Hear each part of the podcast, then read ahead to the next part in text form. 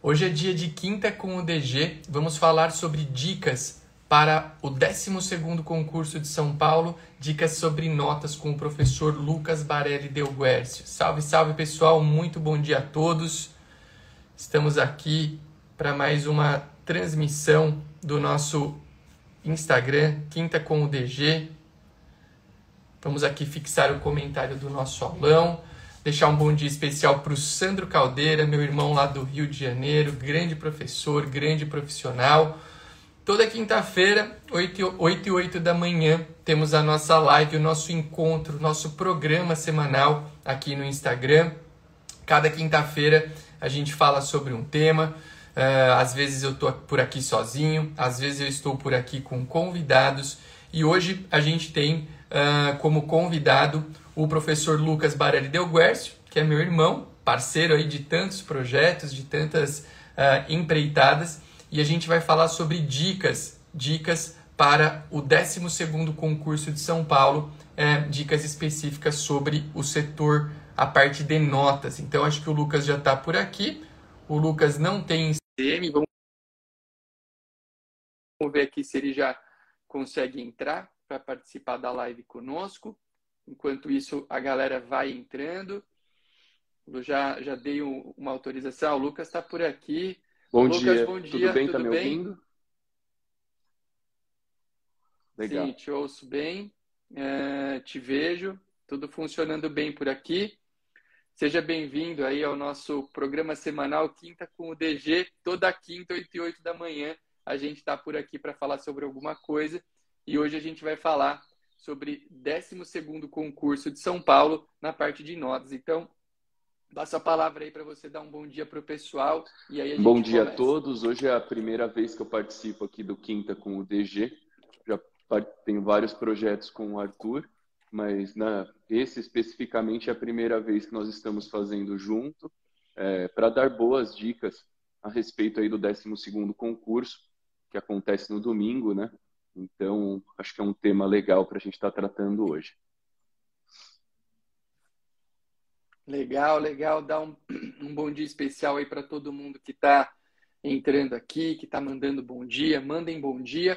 E mandem também, pessoal, duas coisas legais que eu sempre falo do nosso, da nossa programação do Quinta com o DG. Uh, ah, aqui vocês têm a oportunidade de fazer perguntas, de fazer uh, uh, tirar dúvidas sobre o que a gente estiver conversando. Então aqui né, tem uma caixinha de comentários, vocês podem mandar as perguntas que tanto o Lucas como eu temos acesso, e como a gente está em dupla aqui conversando, uh, fica fácil a gente é, é, dar a resposta para vocês. E também, bom dia aí para o Hernani, para o Gilberto, que estão deixando aí uma mensagem para a gente. Sejam bem-vindos, muito bem-vindos. E também, pessoal, um ponto importante que eu sempre peço é o que é, do lado aqui da nossa caixa de comentários, bem ao lado, tem um botão aqui com um avião, um símbolo que parece um aviãozinho. Você vai clicar nesse botão do aviãozinho aqui ao lado e vai mandar essa live para as pessoas que você entenda que possam se beneficiar do nosso conteúdo. Então, se você conhece alguém que vai prestar a prova de São Paulo no domingo, clique e manda. Se você conhece alguém que vai prestar uma outra prova, um outro concurso para cartório, clique e manda, porque apesar da gente ter batizado esse encontro de dicas para São Paulo, o que a gente vai falar aqui é conteúdo que vale basicamente para qualquer concurso para cartórios do Brasil. São dicas bacanas que vocês têm a oportunidade de ouvir e de ao vivo tirar dúvidas, né? Tirar dúvidas comigo e com o Lucas, que é um grande especialista nesse assunto, não à toa é, ele participa aí comigo de tantos projetos e sempre é, dando dicas preciosas, valiosas do tema tabelião de notas e outros, né? Mas hoje a gente vai falar aqui sobre tabelião de notas. Lucas, vamos lá, vamos começar então a trazer dicas legais para o pessoal. Uh, prova domingo.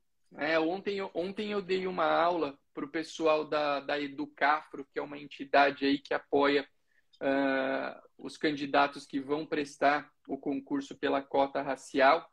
E eu conversei um pouquinho com o Mário Camargo, Mário Camargo, que é tabelião de protestos em Santo André, e ele fez a prova da remoção no domingo. E ele disse que caiu muita coisa. A prova da remoção ainda não foi publicada. Eu não sei se alguém que está aqui fez a prova da remoção no nosso grupo de espectadores. mas o Mário disse que caiu muita. O perfil da prova foi bem análogo aos concursos anteriores, muita letra de lei, muito direito notarial e registral. E pensando especificamente no Notas, ele falou que caiu que caíram é, bastante, eu acho que é bastante, né? Uma temática envolver dois testes para uma especialidade, que tiveram dois testes sobre o provimento 100, né? O provimento que era o, é, que envolve os atos notariais eletrônicos, que inclusive foi o que eu conversei ontem com a turma lá da, da Educap. Então, pelo que Mário disse, tivemos um perfil de prova parecido com outros concursos que a VUNESP já realizou, e isso deve se manter uh, na prova do provimento que acontece no domingo agora, né? um perfil de prova que a gente já conhece. Mas para você, que é um grande é, entendedor, um grande estudioso do tabelião de notas, Uh, começa, acho que a ideia aqui é um bate-papo informal, trazendo pontos. Traz para a gente, é, começa a elencar alguns pontos que você acredita que tenham potencial indagação dentro do concurso que está por vir aí para tentar ajudar a galera Legal. que assiste. É, primeiro eu queria só agradecer que minha esposa entrou aqui. Ela não participa muito de lives também. Mandar um grande beijo pro, pro amor da minha vida, do, da Vanessa, tá? É, só cunhado.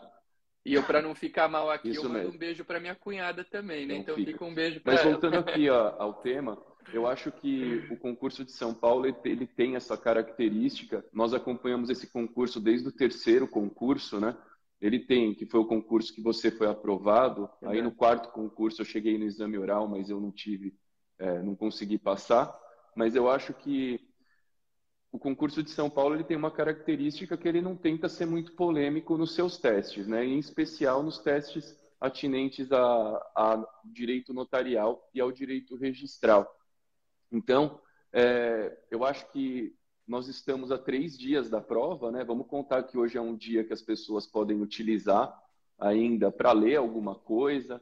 Amanhã nós vamos ter o nosso aulão que dá para utilizar para estudar também amanhã e sábado. É, então são, Sim. O link do aulão está aqui fixado, viu, gente? Quem quiser conhecer o nosso aulão que a gente vai falar ao longo do projeto, aulão de véspera da Academia SPCM, coordenado por mim e pelo Lucas. O link está aqui nos comentários fixado. Então, são dias que podem ser utilizados para isso. É, eu venho dando algumas aulas já para o concurso e já adianto, é um spoiler do aulão, né? É, uma das coisas que eu vou falar é um pouco do provimento 100. Eu acredito que se tem um tema que está é, com grande chance de cair em concurso, eu não sou aqui a mãe de Ná, né, para estar tá prevendo o futuro, para aquelas pessoas mais novas, a gente tem que tomar cuidado, porque para aquelas pessoas mais novas, elas podem nem conhecer a mãe de Ná, é, mas a mãe de Ná, é supostamente, ela, ela fez a previsão do acidente dos mamonas assassinas, que alguns podem também até não conhecer, né?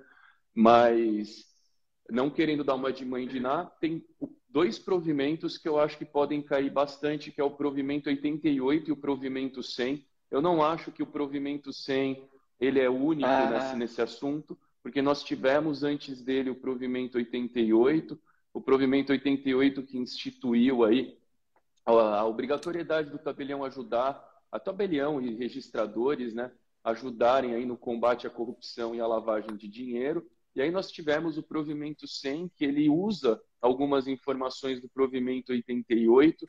Então, esses dois provimentos, para mim, eles são é, muito... É, eles têm grande chance de cair no concurso. O provimento 88, em especial, eu acho aquela parte cadastral que está no artigo 9 muito importante.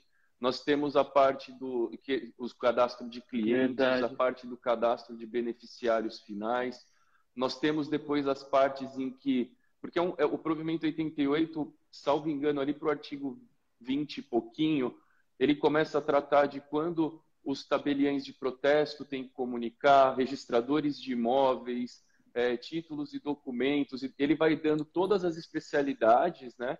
E aí ele finaliza falando quando os notários, os tabeliães de notas devem comunicar é, o COAF dando hipóteses de incidência, mas além disso, os notários eles têm é, uma função extra, né, com o provimento 88, que é de se criar toda essa parte cadastral. Isso foi delegado para os tabeliões de notas. Então, eu acho que existe uma grande E, lembrando, né, Lu, que essa parte cadastral, é, ela tem que ser. A gente conversa até porque trata disso no cartório, tem vários pontos dela que tem que ser conciliados com o Sim. nosso código de normas, né, com o código de normas de São Paulo.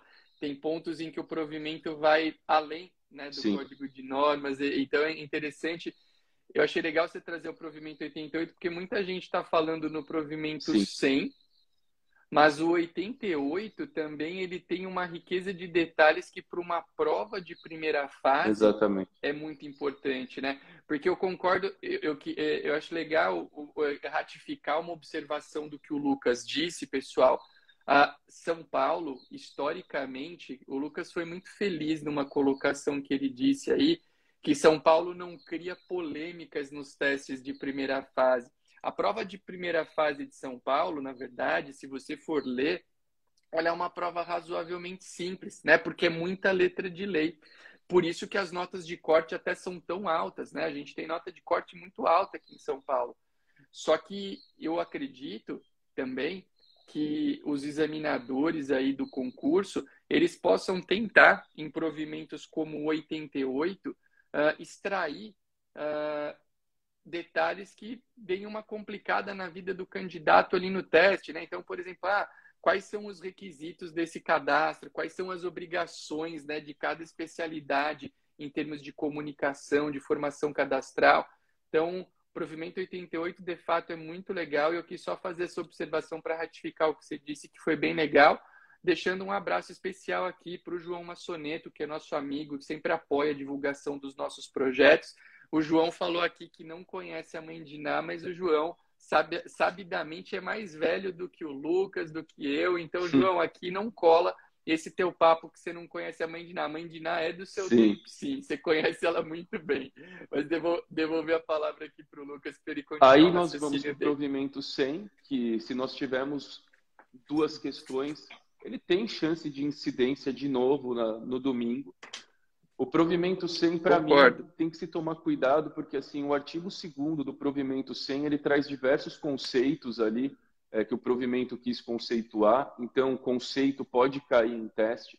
São Paulo tem uma característica em prova que eles gostam muito de fazer aqueles testes em que eles dão três afirmações, três ou quatro afirmações, e que daí na resposta do teste eles falam: ah, afirmação 1 e 2 é verdadeira, afirmação 1 e 4 falsa. Eles vão brincando com essa característica, então essa parte é. conceitual ela pode ser bem explorada né, pelo examinador. É, o artigo 3 que traz é, os requisitos do ato eletrônico junto com o parágrafo único que fala ali da videoconferência, né, eu acho que também é um artigo que pode ser explorado nós temos o artigo 10. O artigo 10 traz as funcionalidades do, do sistema do e-notariado, também é um artigo que pode ter incidência, né, de... Ah, que é, não é só exatamente. assinatura, né, Lucas? Muita gente, re... muita, muita gente resume o e-notariado à assinatura eletrônica de atos notariais, que beleza, é uma baita função. Só que o artigo décimo que você lembrou mostra e prova que o e-notariado tem uma cacetada Sim. de funções, né? E a pessoa tem que saber, isso pode Sim. cair numa primeira As funcionalidades, fase. então, são muito importantes. É... Aí nós pulamos do artigo décimo para o artigo décimo oitavo, que traz ali como é feita a identificação nos atos notariais eletrônicos. Ele tem dois parágrafos também que podem ser é, objeto de, de questionamento. É, o 19, que vai trazer regras de competência do ato notarial eletrônico nos casos que envolvem bens imóveis. O vigésimo caput, que traz a competência para ato notari... ata notarial, desculpem. E o parágrafo único do vigésimo, que traz a competência para as procurações públicas. Lembrando aqui uma dica relevante para quem está vendo, nós temos o 23º parágrafo primeiro, que traz a competência para os reconhecimentos de firma por autenticidade em documentos que envolvem ah, é, alienação de carros, né, nos DUTs ali, nos CRVs.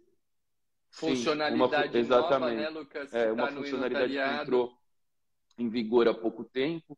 E nós temos o provimento 103 do CNJ, que esse é um provimento que poucos trabalham, que traz uma regra de competência para as autorizações de viagem de menor de idade que são feitas eletronicamente.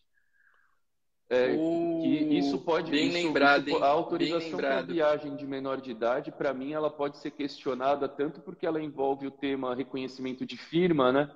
E hoje ela pode ser feita tanto por semelhança quanto por autenticidade. Nós temos aquela resolução 131 do CNJ que trata do assunto, mas também é, nós temos essa regra de competência agora que ela vai falar que é competente para fazer esse ato, tabelião de notas do domicílio dos pais do menor, ou quando os domicílios forem divergentes, é, o tabelião de notas de cada um deles. Então, eu acho que é um teminha razoavelmente fácil de cair na, na primeira fase.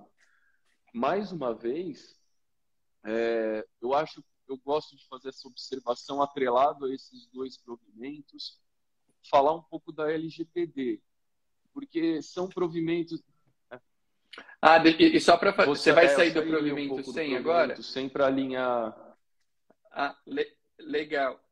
Legal. Acho só importante deixar um destaque, então, para o pessoal antes de você sair do 100 e deixar um abraço aqui para duas pessoas. Para a Micaele, que está sempre prestigiando as nossas lives. A Micaele falou que é da época da Mãe de Nai, do Walter Mercado e do Lili Chá. Então é isso aí, essa turma a gente conhece é da nossa idade, sabe bem o que estamos falando, e deixar também um abraço para o Rogério, Rogério Um Ofício, que tem mandado aqui algumas mensagens. Ele até citou que o e-notariado foi um dos projetos que havia sugerido quando esteve na diretoria do CNB em 2005. Então, deixar um abraço aqui para o Rogério. Lembrar é, dos artigos todos que o Lucas falou aqui sobre e-notariado, eu acho que eu, eu sempre digo, não sei, é claro que quando a gente fala em nível de importância depende muito dos olhos de quem lê, dos olhos de quem observa, mas eu acho que três artigos que são muito importantes para mim, né, os top três artigos em termos de importância do provimento 100 são os artigos é, terceiro, né, os artigos terceiros traz, o artigo terceiro traz os requisitos do ato notarial eletrônico e da videoconferência, o 18 que trata a identificação para o ato notarial, trata sobre a identificação do ato notarial eletrônico e também, para mim, o mais importante, né, o, mais, o que gera mais discussões é o artigo 19, que trata das regras de competência. Na verdade, os 19 e seguintes, né, porque o 19 fala ali da, das escrituras uh, de aquisição imobiliária e a partir dele a gente tem ata notarial, procuração. Então, o Lucas trouxe aqui um resumaço pontual para vocês estudarem do 100 e, e, é importante porque eu, do provimento 100 porque eu acho que pode cair. E essa dica que ele deixou aqui do provimento 103 também é uma dica bem valiosa. Lembre-se, é, a gente está no meio aqui, ainda nem chegou a metade do nosso encontro. Essa live é o nosso programa semanal Quinta com o DG, toda quinta, 8 e 8 da manhã. Se você quiser tirar dúvidas, mande perguntas aqui nos comentários. Se você puder nos ajudar, clica no aviãozinho aqui ao lado da caixa de comentários e manda essa live para pessoas que você entenda que possam se beneficiar desse conteúdo.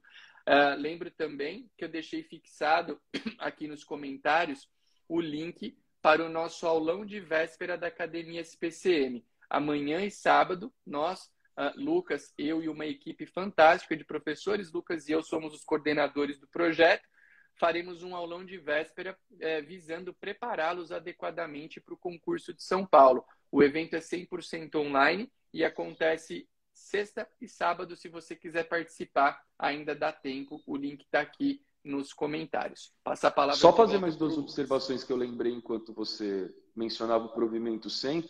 Acho que também é relevante mencionar aquela informação que o ato notarial híbrido pode ser praticado, né?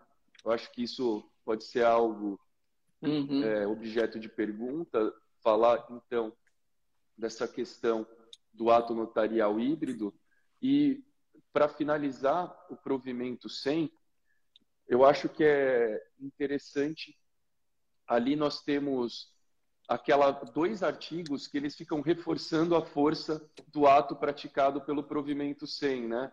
Então nós temos artigos que eles vão sempre estar tá falando ah. que ah, o ato notarial praticado pelo provimento 100, ele tem o condão de poder, de, de, ele serve para tudo, por assim dizer. Salvo engano, um deles é o artigo 17 Isso. do provimento.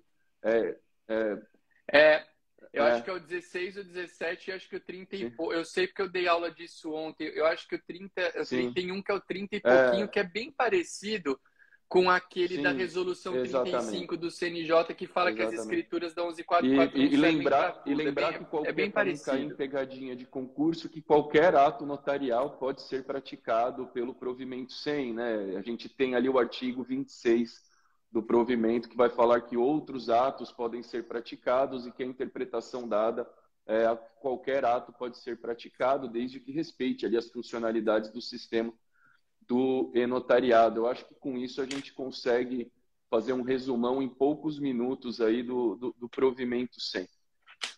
Tá? Foi, foi ótimo. É... Foi ótimo que mais então, você acha e aí, que pode até, cair, Lucas? É, atrelado em, essa notas. parte do provimento 88 e do provimento 100, porque são temas é, ligados aí a, a, algo mais moderno dentro do tabelionato de notas, né? Temas que são ligados a coisas digitais. É, eu vou fazer aqui um, uma vinculação de tudo isso. Tomem cuidado, porque nós temos o capítulo 13 do provimento, do, o capítulo 13 das normas de serviço aqui de São Paulo, que ele vai trazer regrinhas sobre backup. Então, você entra ali no artigo 82 do, do item 82 do provimento 13, você vai estar tá vendo ali regrinhas sobre backup no 82 e no 83, o que cada uma das especialidades tem que digitalizar e guardar. Eu acho que isso é um, um item importante. Ainda no capítulo 13, nós temos a partir do item 127, que são os últimos itens do capítulo 13, nós temos algo que é inovador, né, para quem é de outro estado e está vindo prestar o concurso aqui em São Paulo, nós temos disposições atinentes à Lei Geral de Proteção de Dados. E aí nós vamos ter no capítulo 16 do tabelionato de notas, eu estou dando um salto aqui nas normas, nós vamos ter regrinhas relacionadas à emissão de certidões no formato eletrônico, né?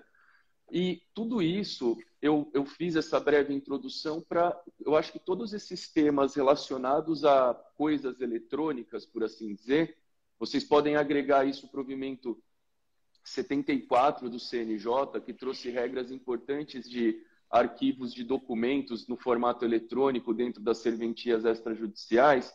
Acho que tudo isso alinhado à LGPD pode ser objeto de questionamento no concurso. Até porque, se vocês forem olhar o edital do concurso, ali na parte da legislação que cai, vocês entram ali da legislação, as leis que eles estão cobrando, é, eles citam a última lei, salvo engano, que está no edital, é a Lei Geral de Proteção de Dados. Eles não colocam ela nem na ordem ali do, na ordem da, dos anos das leis. Eles citam mesmo ela textualmente, Lei Geral de Proteção de Dados. Então, eu acho que dá um destaque dá um para a lei. É, pode ser também, mais uma vez, é, uma visão que a, a, vai cair no concurso. Eu falo da Lei Geral de Proteção de Dados atrelado a essas questões de guardar os dados das pessoas de forma segura e todas as regras expostas é, nos, na, no, no, nas normas de serviço aqui do Estado de São Paulo, mas também, é, em especial, né, Arthur, eu acho que aqui nós temos em São Paulo uma confusão que vem sendo feita quanto à emissão de certidão e à Lei Geral de Proteção de Dados. Eu acho que eu, eu, eu, eu acho, acho, que, que isso pode ser é objeto é de questionamento, cara. sendo que nas nossas normas de serviço o que a gente pode extrair de forma resumida ali da leitura dos itens das normas é que para certidões pedidas em bloco, então nós estamos falando de certidões pedidas num caso muito específico, certidões pedidas em bloco, o tabelião de notas ele pode se negar o fornecimento dessas certidões desde que ele observe o procedimento previsto ali no, no item das normas. E eu acho que quanto a Libres Teve até uma Sim. decisão, né, Lucas, que a gente leu esses tempos, acho que de uma, de uma das várias de registros públicos Sim. que caminham nesse é. sentido, né? Era um pedido Sim. em bloco. Agora, né? quanto à livre expedição de certidão, eu acho que, excetuados os casos do testamento, que pode cair, o testamento ali, aquela questão de expedir certidão em testamento é um item muito. é a cara do concurso de São Paulo agregando ao testamento é. público. Nós temos hoje aquela recente atualização que proíbe a expedição de certidões de ata notarial quando envolve menor de idade, ali crimes sexuais envolvendo menor de idade, também para mim ali nós temos um é o item 140 é o item 148.2 do capítulo 16, eu acho que é é algo que cheira concurso de São Paulo também. Assim, se você é, se você for pensar, mas tudo isso é atrelado que hoje, tirando esses dois casos, é, se a gente for pensar textualmente, o tabelião de notas ele pode exigir a identificação das partes que solicitam certidões na sua serventia, é, mas impedir o acesso a essas certidões, eu acho que é algo inviável. A gente não tem como trabalhar com isso no presente momento. Então, exigir identificação, ok. Agora, se negar a expedir certidões, tirado ali uh, os fatos mencionados, como no caso de testamento de casa nota ata notarial e certidões emitidas em bloco, eu acho que é algo que não cabe é, no Estado. Isso, para mim, é, é um, eu estou com isso na minha cabeça esses dias e quis compartilhar com vocês, porque eu acho que se tem algo que pode cair, é mais para esse sentido. Eu não vou entrar no mérito aqui da Lei Geral de Proteção de Dados, ela conceituar o que são dados, o que são dados sensíveis, o que são dados anonimizados. Eu acho que são conceitos que aí a gente vai é, poder colocar em qualquer parte do concurso, né? Se você for pegar os conceitos que a Lei Geral de Proteção de Dados Sim. traz é, nos seus artigos, eles podem é, cair em diversas áreas do concurso. Agora, atrelado à nossa matéria, eu não vejo como fugir também muito disso que nós conversamos nesse momento. Então, eu acho que é, esse, esse tema ele está bem latente. Eu não sei, você conversou com o Mário, né? Eu não sei se caiu alguma coisa da LGPD que, que já te passaram. É. Ele não falou, mas deve, mas deve ter caído, deve ter caído. Eu não, é, não sei, ele não, ele, ele falou especificamente sobre o provimento 100, até porque eu estava dando aula ontem Sim. sobre isso. A gente não ficou conversando porque o tempo era bem curtinho. Você sabe que um aproveitar um gancho, você tocou aqui no tema, pensando em perguntas, né, com potencial indagação. Você falou no testamento público. Eu acho bem legal um ponto que sempre para mim tem potencial de pergunta em concurso público é o ponto do de quem pode lavrar o testamento público, né? Porque a gente tem uh, o tabelião de notas, como uh, a, Lei 8935 fala, né, que o substituto poderia praticar ato exceto lavrar testamento. Aí a gente tem o Código Civil e esse é o entendimento que prepondera, dizendo que o substituto legal pode lavrar testamento. Só que aí fica aquela dúvida, né? Quem é o substituto que pode lavrar? É somente o substituto do parágrafo 5 ou qualquer substituto, incluindo do parágrafo 4? E aqui em São Paulo tem uma situação interessante, porque se você abrir as normas do pessoal, que é o atual capítulo 14, era o capítulo 21, né? Teve uma renumeração nos capítulos aqui de São Paulo. No capítulo 14, há uma afirmação de que somente o substituto do parágrafo 5 poderia fazer o, o, o, lavrar o testamento público. É, só que se você vai para o capítulo 16, que era o antigo 14, que é o capítulo do tabelião de notas, uh, tem uma, uma, uma, uma citação no sentido de que qualquer substituto, uh, que, na verdade ele fala em substitutos, podem, lá, podem praticar quaisquer atos uh, praticáveis pelo tabelião. E hoje, é, majoritariamente na doutrina, prepondera o entendimento de que qualquer substituto pode praticar uh, uh, o ato notarial do testamento na ausência do tabelião. Só que é interessante, eu sempre digo para o pessoal o seguinte: prova de teste é muito importante, na prova de testes, né? É muito importante você ler o contexto do teste. Porque se você perceber que o contexto do teste é um contexto que é, é, é alicerçado no capítulo 14, talvez você vai ter que mudar a sua, a sua resposta. Né? E a, gente vai tratar sobre esse tema amanhã no aulão. O link do nosso aulão de véspera está aqui é, nos comentários fixados. Então, a prova, na prova da primeira fase, é muito importante a gente contextualizar a pergunta. O caso clássico, para mim, dessa contextualização de, de, de, de, de é, contextualização da pergunta é a história da, da avaliação pelo tabelião de protestos da prescrição e da caducidade, né? Porque se você abre a Lei 9492, lá está escrito: tabelião de protestos não deve avaliar prescrição ou caducidade. Se você abre o Código de Normas de São Paulo, ele mudou. Ele não fala mais nada a respeito disso. Porque ele quis deixar para o tabelião de protesto a chance de avaliar a prescrição e a caducidade não confrontando a lei. E hoje, para os nossos tribunais, é amplamente, é bem pacífico, tem até uma jurisprudência em tese do STJ dizendo que o protesto de título prescrito é indevido. Então, uh, eu achei importante. Uh, uh, o João até comentou aqui que na, 8, na 8935 tem aquela proibição do substituto lavrar testamento.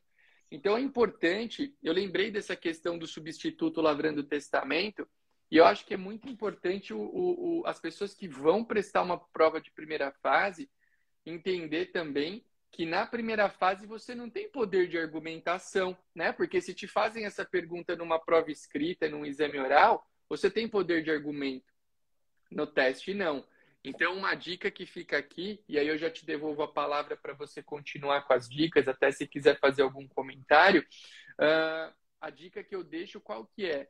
Toma cuidado com o contexto do teste, porque às vezes você pode ter ali um teste que foi contextualizado numa, numa, num item normativo que é um pouco controverso. Mas ainda que controverso, como você não tem poder de argumentação num teste, muitas vezes você pode é, é, é, marcar como, como uma alternativa correta aquela que tem uh, a, base, a, a, base normativa. Por quê? Porque primeira fase normalmente é letra de lei. Então, acho que é legal uh, o pessoal ter essa consciência. Eu lembrei disso quando você falou de testamento, uh, sobre essa possibilidade do substituto lavrar ou não testamento. Então, não sei se você quer fazer algum comentário, senão eu já Não, quanto ao testamento, não, eu, é, eu vou aqui avalizar tudo que. Vou seguir o relator nas palavras, mas assim, eu só digo para vocês o seguinte. É, testamento, aproveitando que o Arthur disse, testamento cai muito nesse concurso, tá?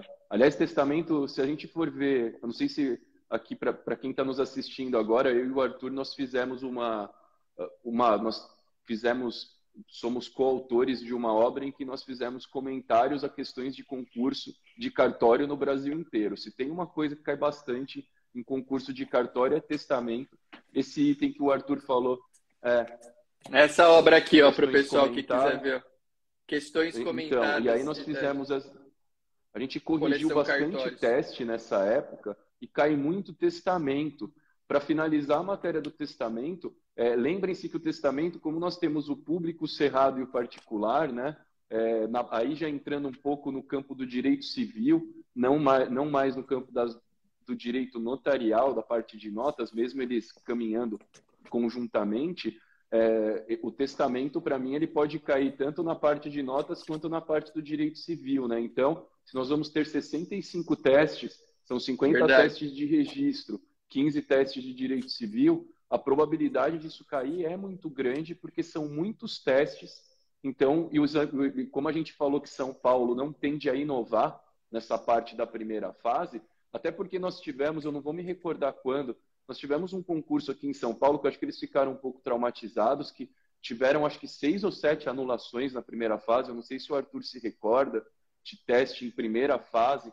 Foi um teste que eu acho que acabou gerando é, uma certa lição aqui para a VUNESP, que sempre fez é, os concursos de São Paulo. Ela, ela, nesse concurso, acho que tentou inovar um pouco, não se deu muito bem, acabou anulando por volta de seis, sete testes na primeira fase, e aí voltou para a característica que nós temos hoje de ser uma prova pautada mais em texto legal e texto de normas de serviço.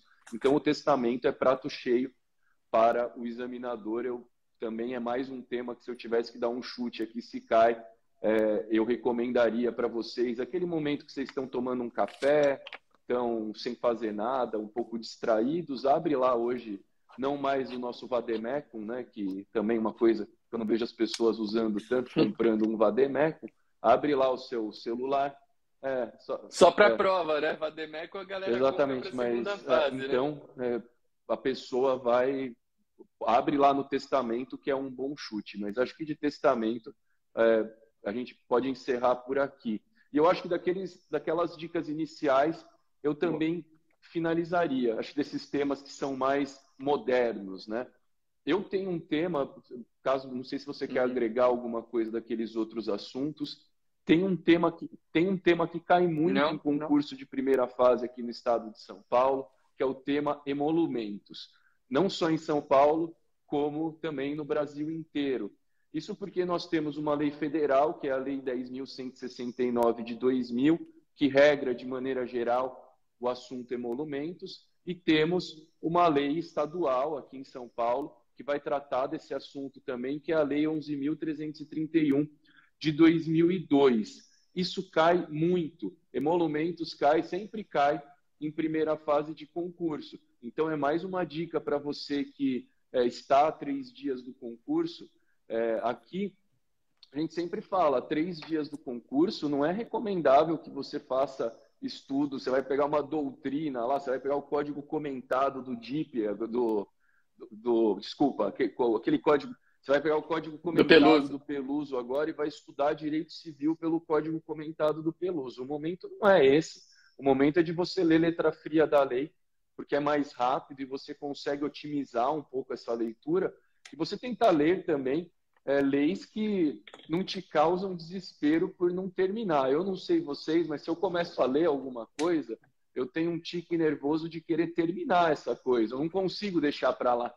Então, assim, não é o momento de você abrir agora o Código Civil, não é o momento, o Código Civil inteiro. Se você quiser ler algo pontual, leia algo pontual, mas não, mas fraciona. Fraciona. Não é o momento né? agora de você chegar, né? Ah, eu vou ler o Código Penal. Cai muito pouco penal no concurso. Então você vai é, poluir a sua cabeça com as coisas que você já sabe.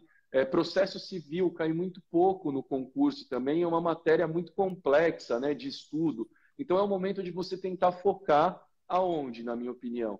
Tentar focar nos 50 testes da lei do, do, do, concurso, que são testes voltados à parte notarial e registral, e aos 15 testes de direito civil. E ainda, se você quiser ir um pouco mais além desses três dias, aos nove testes de direito constitucional, né? Porque aí a gente já está falando em mais de 70% da prova. Então a pessoa não pode se perder agora com o que é irrelevante dentro do concurso.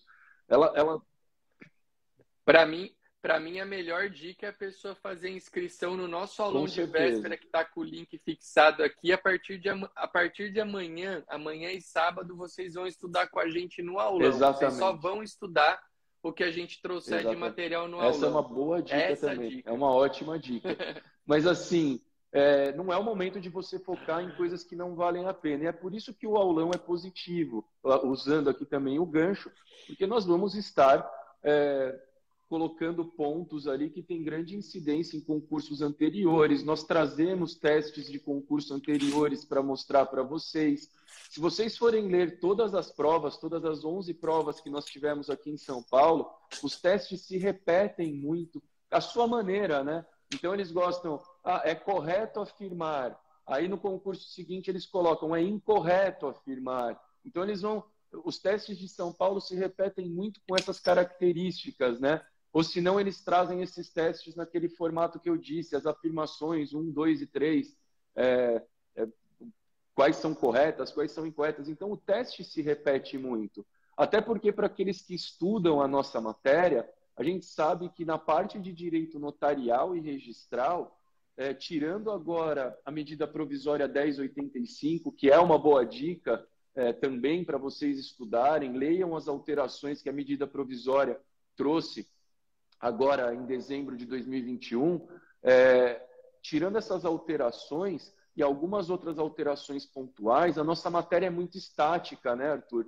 Ela não é uma matéria, ela não é uma matéria que Verdade. demanda grandes discussões, ela tem ali as normas bem pré-definidas, e tirando alguns casos como esse do testamento que o Arthur trouxe, nós não temos grande discussão acerca do que é aplicado ou não é aplicado. E aí entra a dica da lei de emolumentos, tanto a federal quanto a estadual, porque é um tema que ele tem regrinhas bem sedimentadas e ele pode ser objeto de primeira fase de concurso. Caso tenham tempo, agreguem também a leitura das notas explicativas. Nós, das notas explicativas é, da, tab é, da, tabela agora, de custas. Salvo um dos concursos anteriores, nós tivemos agora um questionamento da base de cálculo para cobrança de escrituras no caso de instituição de usufruto, que é aquela questão que você vai cobrar ali a terça parte, é, como vai usar a terça parte do valor do imóvel como base para a cobrança do ato.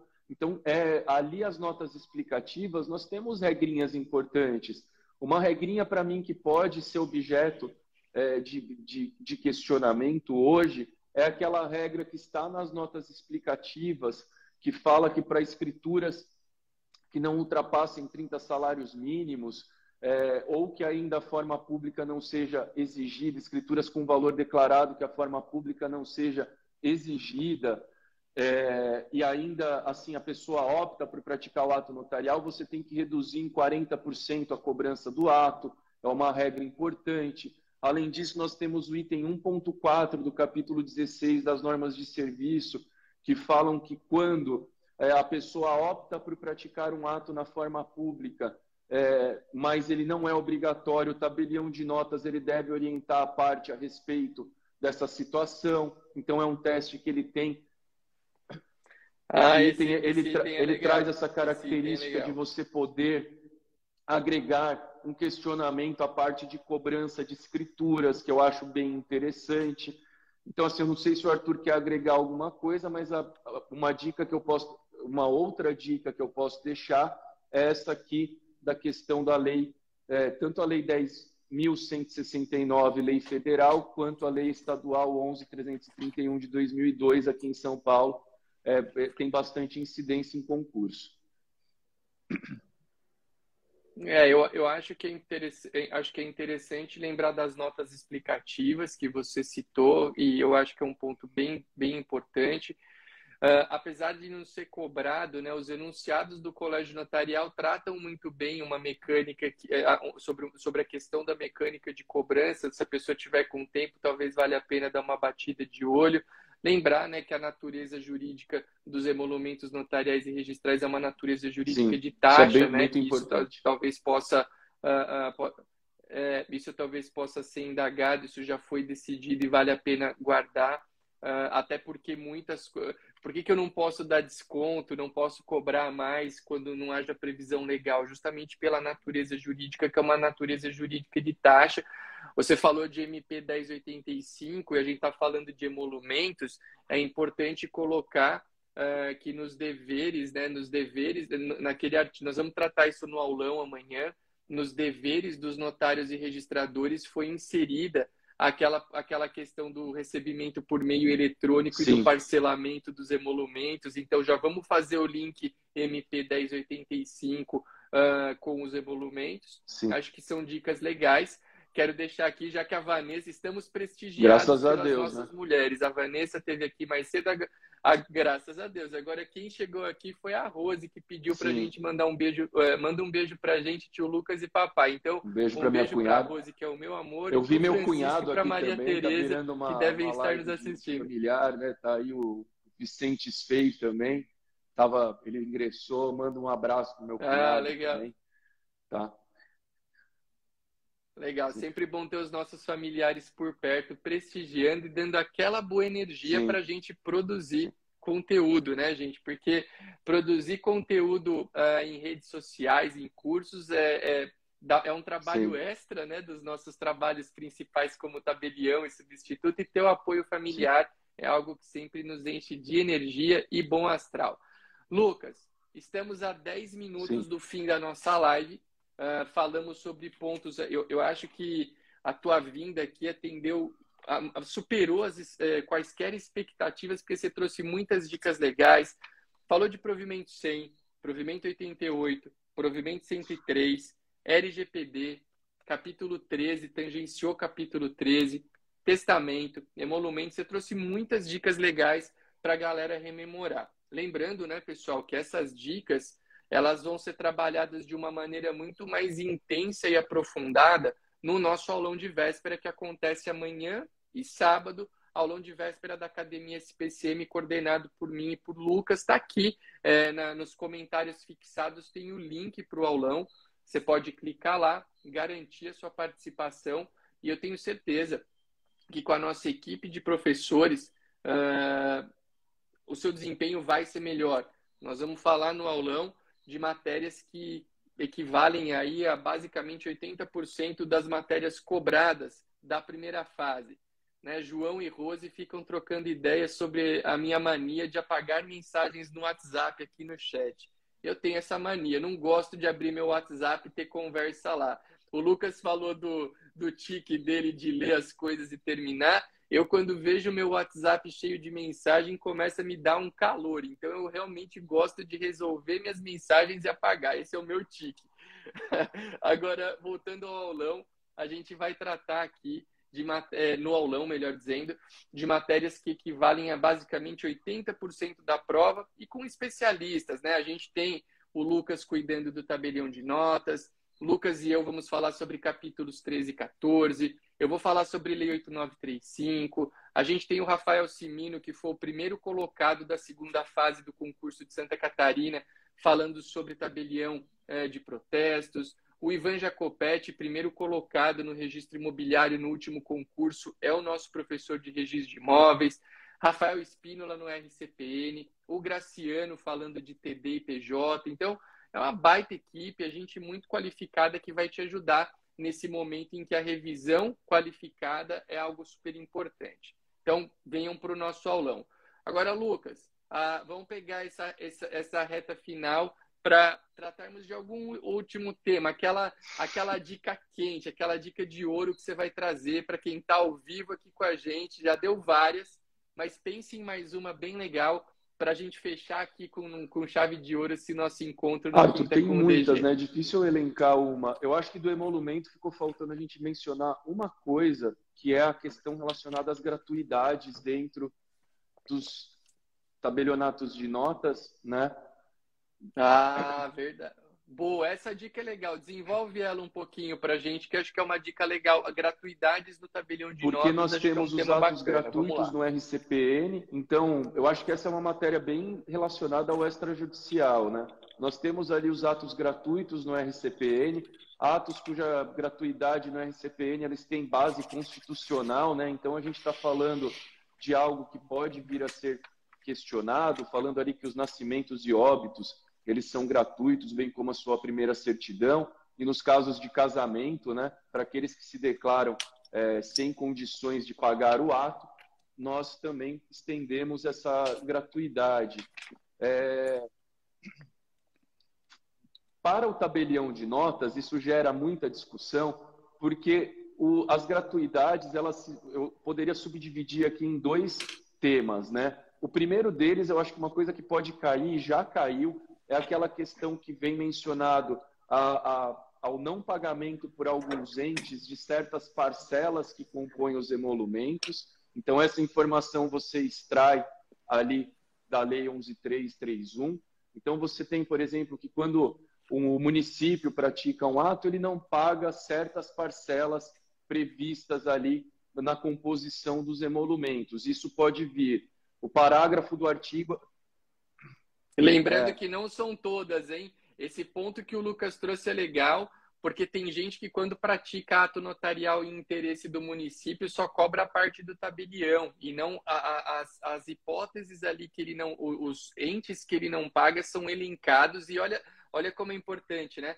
Por ter a natureza jurídica de taxa, Sim você não pode tirar nada que não esteja expressamente previsto em lei. Cuidado com isso, que foi uma, uma E aí nós temos que os estados, eles não devem pagar nada, né? Aí tem aquela regrinha dos estados que complementa. Então, é uma regra que pode vir trabalhada. Ela está no artigo 8 da Lei 11.331, salvo engano. Eu estou aqui sem, o, sem acesso à legislação, mas eu, eu acredito que seja eu também. isso. Se o João puder dar uma olhada, ele está vendo aqui, ele pode confirmar esse artigo, mas eu acho que é o artigo 8 da Lei 11.331, ele pode nos ajudar. É, o João pode, o João pode parar de fofocar com a Rose e fazer algum, e fazer algum trabalho é acadêmico é aqui com a gente. E daí nós temos a questão relacionada se existem atos gratuitos é, que o tabelião de notas deve praticar. E hoje já é ponto pacífico que essa gratuidade ela só pode ser dada quando o tabelião de notas ele recebe uma ordem, né? Uma ordem judicial, então a pessoa tem que afastar judicialmente a cobrança dos emolumentos e aí sim ela vai é, ter direito a essa gratuidade. Então eu não sei se o Arthur quer agregar algo a esse tema, mas eu acho que gratuidade é um, é um assunto que pode cair sim no, no concurso.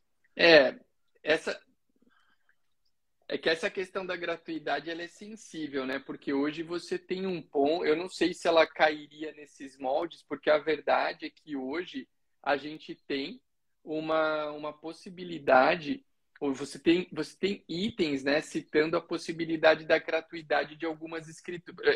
Essa linha que você trouxe da ordem judicial, ok.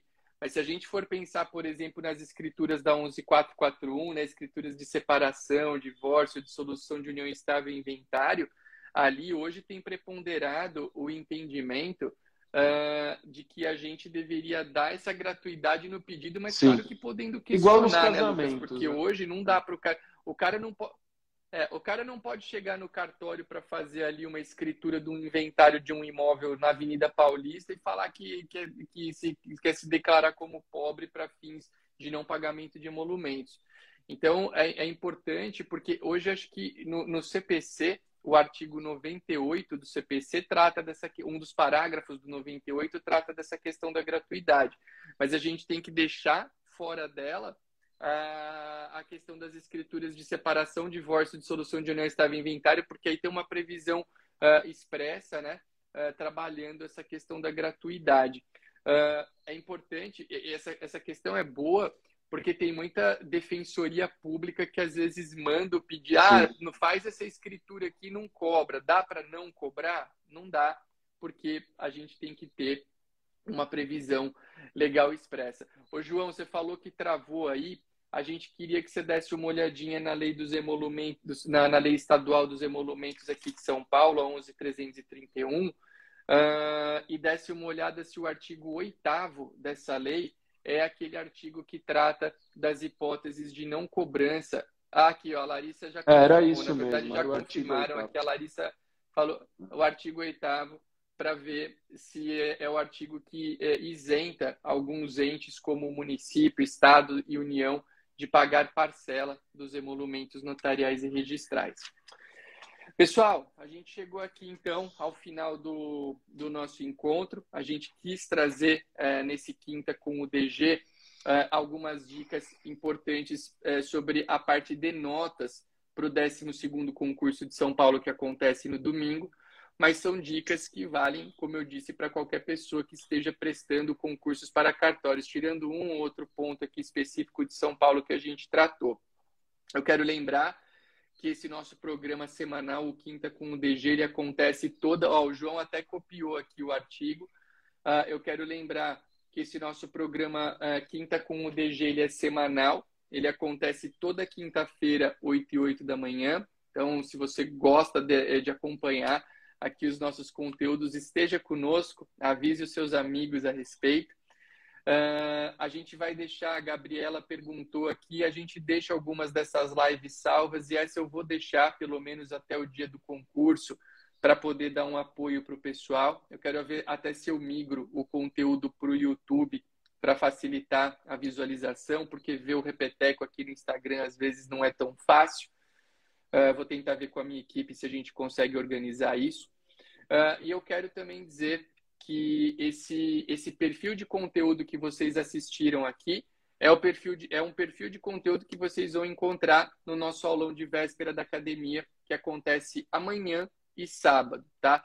O link para o aulão de véspera está aqui nos comentários fixados.